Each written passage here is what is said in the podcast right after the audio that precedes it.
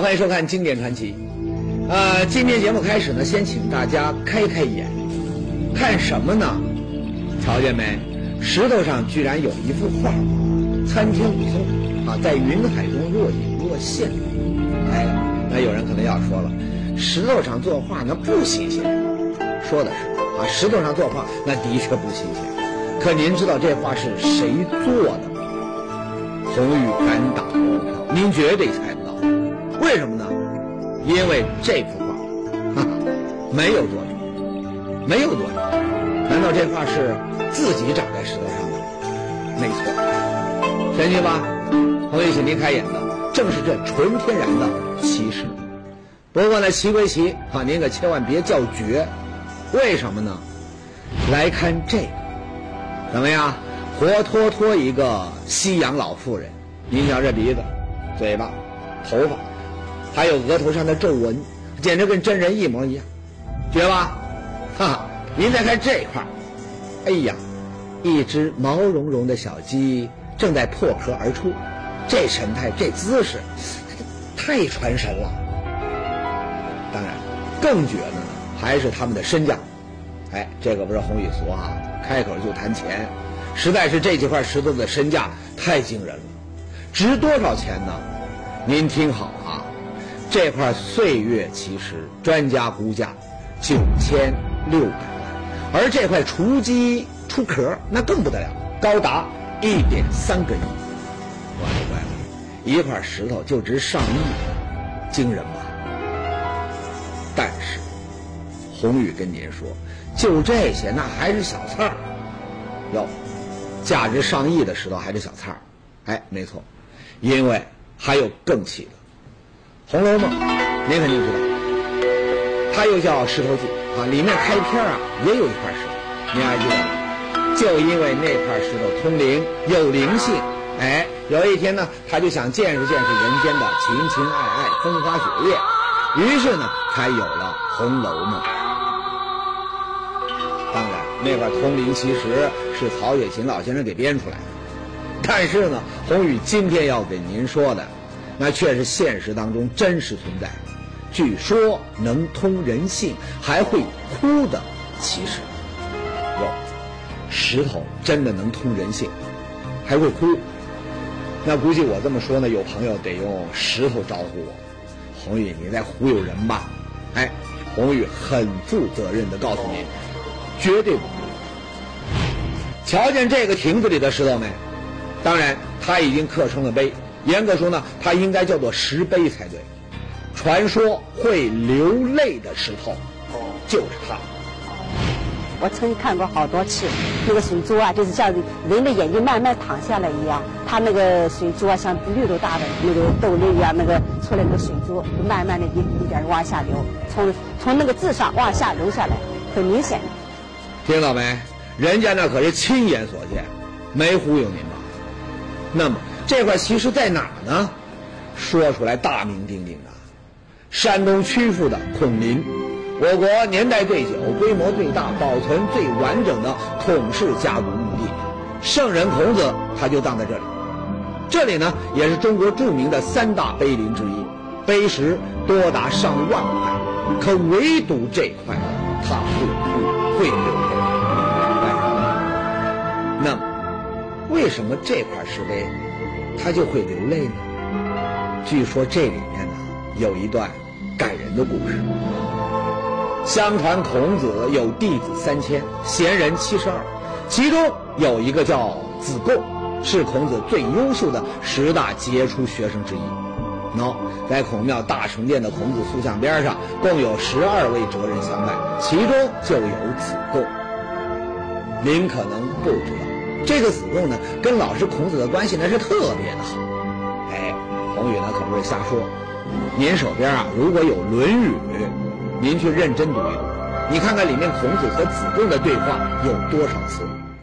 有人数过，三十二次，而其他弟子呢，却远不到一半儿您说这是为什么？明摆着孔子他最喜欢的不就是子贡吗？而这。正是故事的开始。话说公元前四百七十九年，孔子去世，当时的，众弟子围在一旁，哭的那是稀里哗啦。可其中偏偏少了一个人，谁呢？谢师傅。他干嘛去了呢？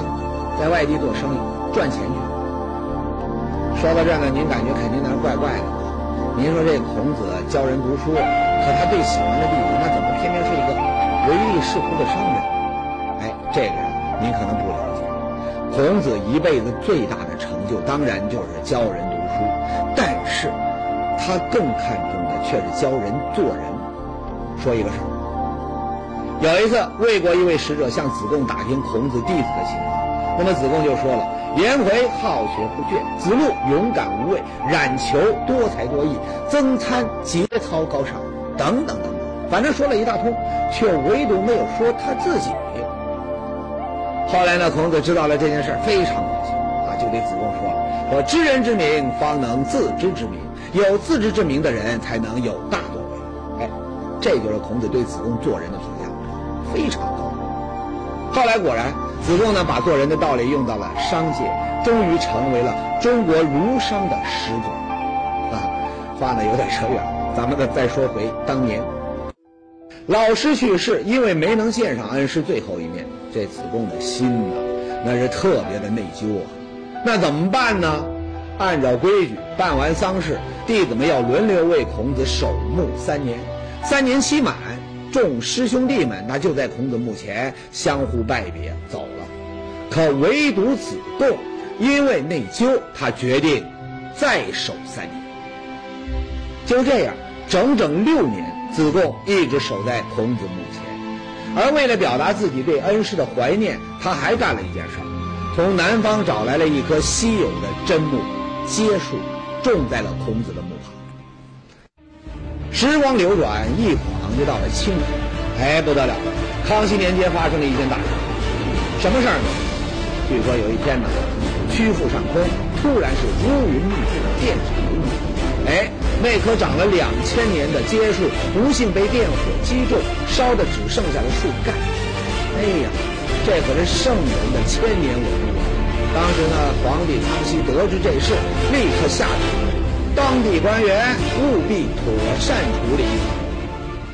妥善处理，秸树都已经烧了，那还怎么处理呀？哎，有人就想了个办法，在死树的边上建了一个亭，立了一块碑，还把那段烧焦的街树雕刻在石碑的正中央，这就是街图碑的来历。但是，谁也没想到，不久之后，一个神奇的现象出现。那天我就看到这上面很多的水珠从上这样往下流，哗哗的啊，这样往下流啊，很多的很多的水珠啊，满上面都是。哟，怎么会这样？这块秸图碑为什么会莫名其妙的流出这么多水珠呢？后来这事儿啊，一传十，十传百，那有人就猜了，不得了，这个呀。八成是子贡还在思念他的恩师，因为伤心难过还在哭呢，没跑，一定是。哎，一时之间，这石碑流泪的传说是越传越深。那，这会是真的吗？难道人世间真有能通人性的石头？它真的可以传递两千年前的那份师生之情吗？说实话，这事儿啊，听着让人觉得悬。可问题是，如果不是真的，他又为什么会流泪呢？这里面又究竟藏着什么秘密呢？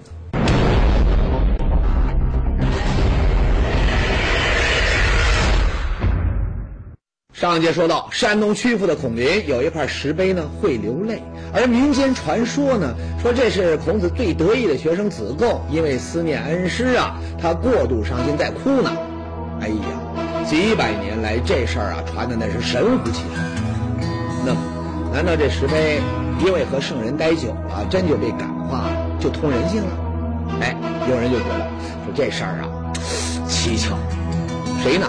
这位在曲阜市文物管理委员会工作多年的孔繁生。当时啊，我听到别人说啊，那个纸，那个教徒碑啊是流泪碑，我也带有一种。就是说，很有兴趣的心情啊，去到孔林去看。老孔说呀，说很早他就听过石碑流泪的事儿，很好奇，他就跑去看了。可谁料想，跑了好几趟，却始终没有看到石碑流泪。人家这石碑表面干净的很，嘿，这怎么回事啊？那些人说这事儿不是有鼻子有眼的吗？那自己怎么就见不着呢？难道这个传说它里面有猫腻儿？哎，要说这老孔呢有这种怀疑，那也难怪。这年头，人为出名，恶搞的事儿那是常有。就是这位武侠小说大师金庸先生啊，前几年呢不就被某微博网传去世了？当时呢全国那是一片哗然，微博点击率呢那是迅速的飙升。可事实呢，事情呢很快就被澄清，这个消息假的，金老先生健康的很。您说现在啊，总有那么一些人没事就抽。那么，所谓石碑流泪，那有没有可能也是这么一出类似的事件？起初啊，老孔那的确有点怀疑，不过细琢磨，他又觉得不大可能。为什么呢？孔林那是什么地方？圣人的墓地，就孔子的名气，那是地球人都知道了，还需要用这种手段来提高知名度吗？不大可能。可问题是，那不是造假。那为什么自己他就见不着石碑流泪呢？难道这石头真的通灵？得有缘人才能够见着他哭？哎，老孔呢就向那些见过石碑流泪的人详细打听情况。您猜怎么着？这一打听，老孔那是惊讶万分。为什么呢？您来听听孔子的后人是怎么说的。九月二十八号是孔子的生日。啊，其实每年呢，在九月份的时候流泪的时候，流的泪最多。哟，按照这个说法呀，石碑啊不仅会流泪，感情呢还真通人性，知道什么时候该伤心，什么时候该流泪，真有这么神奇？说实话，老孔呢还是不大信。那您可能要说了，这简单呐，到了祭祀孔子的时候，你去看看不就结了吗？哎，没错，耳听为虚，眼见为实。到了祭祀孔子的那天，孔繁生他真就再次来到了孔林。那么他有没有见到传说中的情况呢？您猜怎么着？当老孔看到眼前的一幕，真就大吃了一惊。当时我看到以后啊，这个碑石的上面确实水珠很多，表面有的水珠啊比较大的，几乎比。这个高粱粒啊，稍微大一点比那个黄豆粒啊稍微小一点您再看，老孔呢用手将石碑上的水珠轻轻擦去之后，没一会儿，碑面上接着又冒出了串串水珠，把这纸巾贴在石碑上，也很快就被浸透。哎呦，我的天哪，这石头真的通灵了！别的时候他不哭，祭祀孔子的时候呢，他居然就不停的流泪。那这不是通人性是什么呀？这这。这太不可思议了，哎，眼前的一切呢，让老孔那是既震惊又疑惑，怎么会这样呢？老孔挠头。当然，说这石头能通人性，老孔自然不会相信。可问题是，为什么会这样呢？您得有科学的解释，不是吗？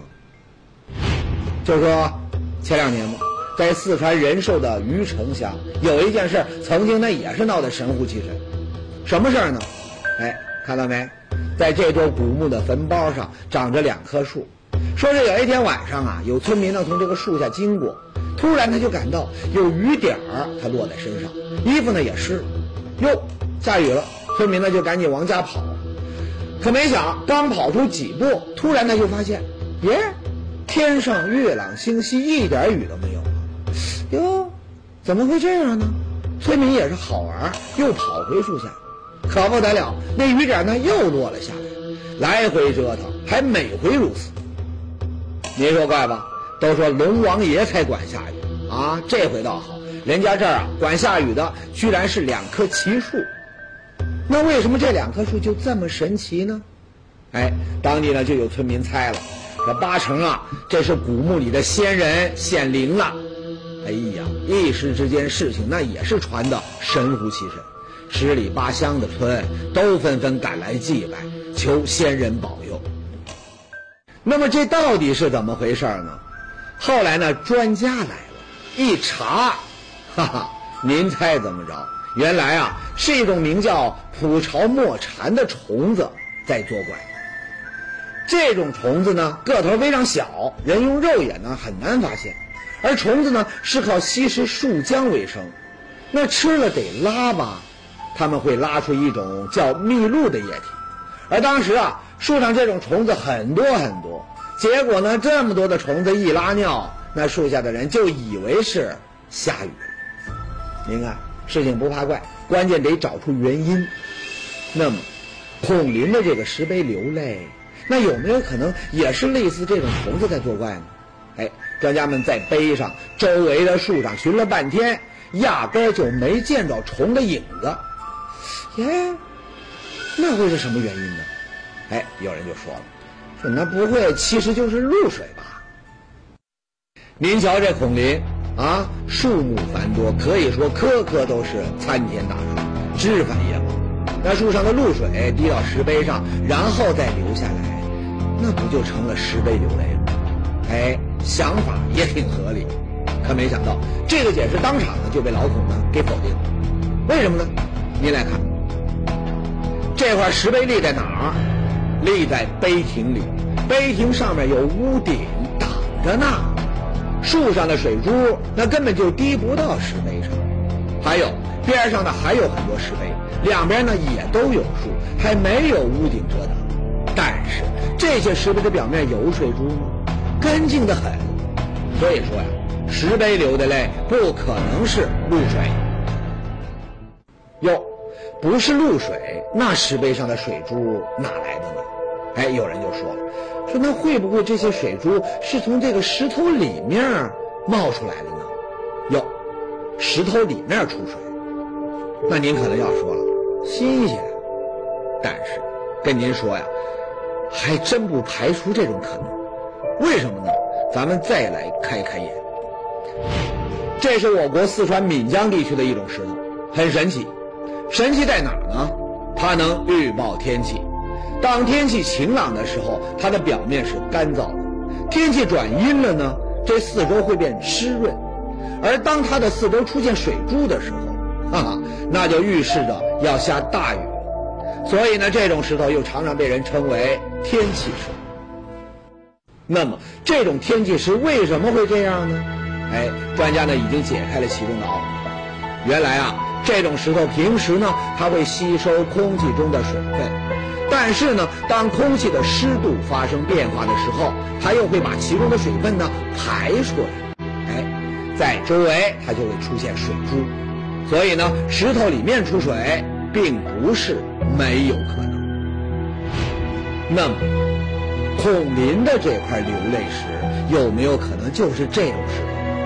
当然，如今的这块石碑已经是国家文物，咱可不能随便的去破坏它啊！咱们得去碑石的产地看看能不能找出答案。哦，师傅忙着呢。啊，我问一下，这个山的石头是不是一般那个孔庙供佛的？这个修复也是用咱们这个山上的石头。哎，你还知道，它磨的比较光滑的时候，有时候会产生露水和水珠这种情况，你清楚吧？我不清楚。哦，哟，不清楚。按说靠山吃山，这里的石匠们祖祖辈辈以采石为生，应该对石头最为了解。可他们都从来没听说过石头会出水的事儿。那石碑流泪就应该不是石头品种的原因了。这一下老孔又是眉头紧皱啊！可就不要想，就在这时呢，那些坚信传说的人那可就来劲儿了。老孔，别找了，还找什么原因呢？石碑上那些水珠就是子贡的眼泪。哎，双方那是各执一词，相持不下。那。到底有什么可能会导致石碑流泪呢？就在这时，突然呢，有一个人说话了：“我知道答案。”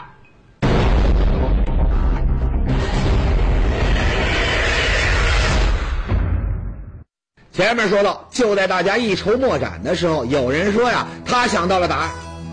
说话的是谁呢？这位曲阜师范大学物理系的孔祥和教授。我认为呢啊，就是出现水珠呢，它可能有两种原因，呃，一个是水自身呢是从石头内部出来的，呃，另外一个呢就是从外部空气当中凝结到上面。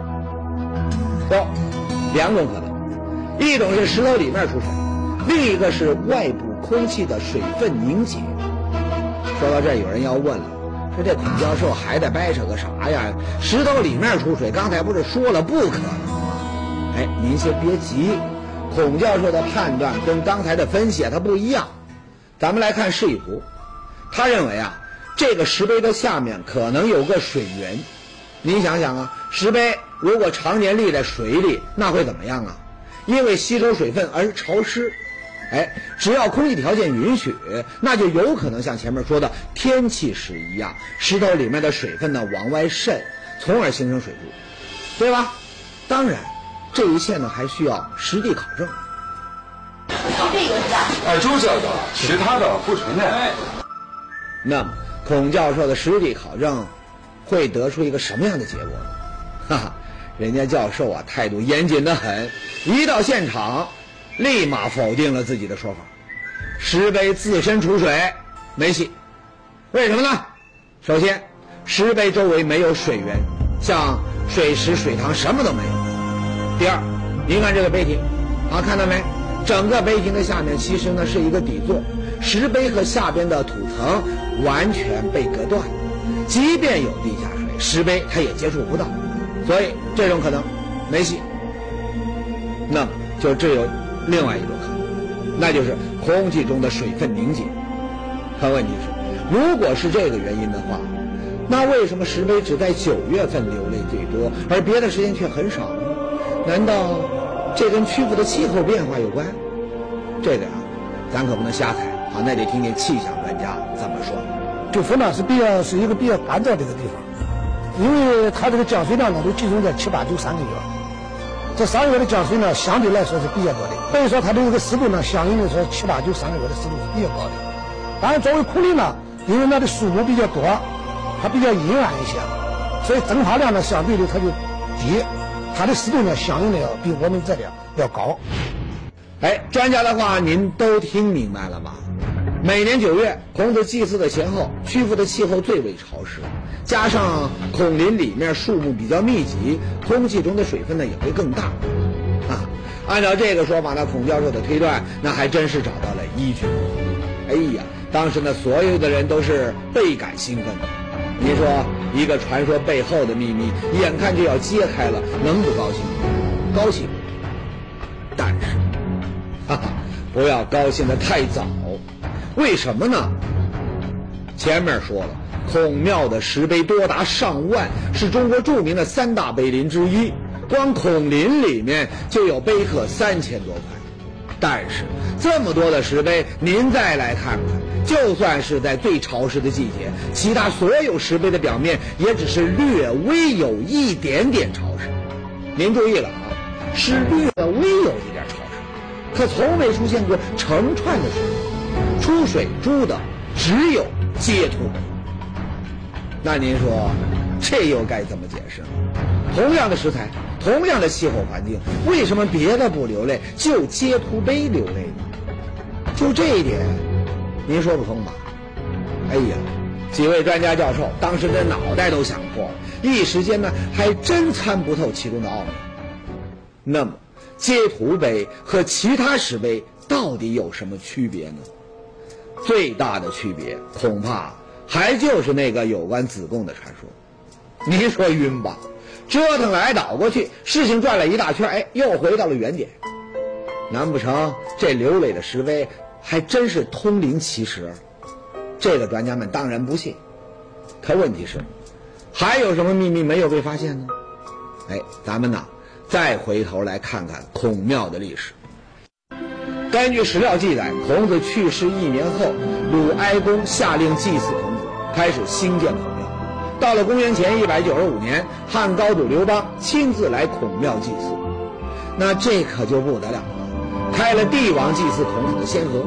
哎，打那以后呢，几乎每年当地都要举行祭祀孔子的大型活动。后来慢慢的，不仅是当地人，很多外地人也赶到曲阜参加祭祀，表达对圣人的敬仰。至于接图碑嘛，那更不用说，不仅因为子贡守墓六年的故事，那更因为是康熙下令修立的，那更是碑中之圣。人们只要到了孔庙，这块碑是必看不移。您说就这么一档子事儿，这里面呢还会有什么秘密呢？想不明白。哎，孔教授只得再次来到刘磊碑前细心查看，而正是这次观察，他还真有新的发现。什么发现呢？他就发现这块石碑表面不仅光滑，上面好像还有一层薄薄的油膜。哟，油膜，这怎么回事呢？哎，刚才呢，咱们说了，因为子贡的传说、康熙的缘故，这块戒土碑每年都会吸引无数游客。那有一些人呢，他因为好奇，他就会怎么样啊？用手抚摸石碑，哎，天长日久，在经常被人触摸的碑身表面，就慢慢形成了一层油膜。那么，石碑流泪。问题会出在这层油膜上面吗？空气湿度一旦达到凝结的程度的时候，在这个油膜上呢，它这个水分呢，它就不能渗透到这个石碑的表面里边去了，它就在这个油膜让这个油膜给割断了。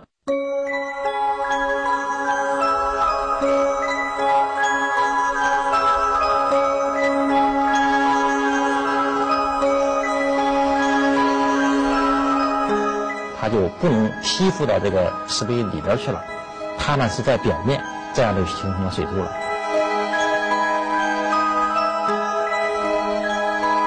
结成水珠之后呢，这样呢我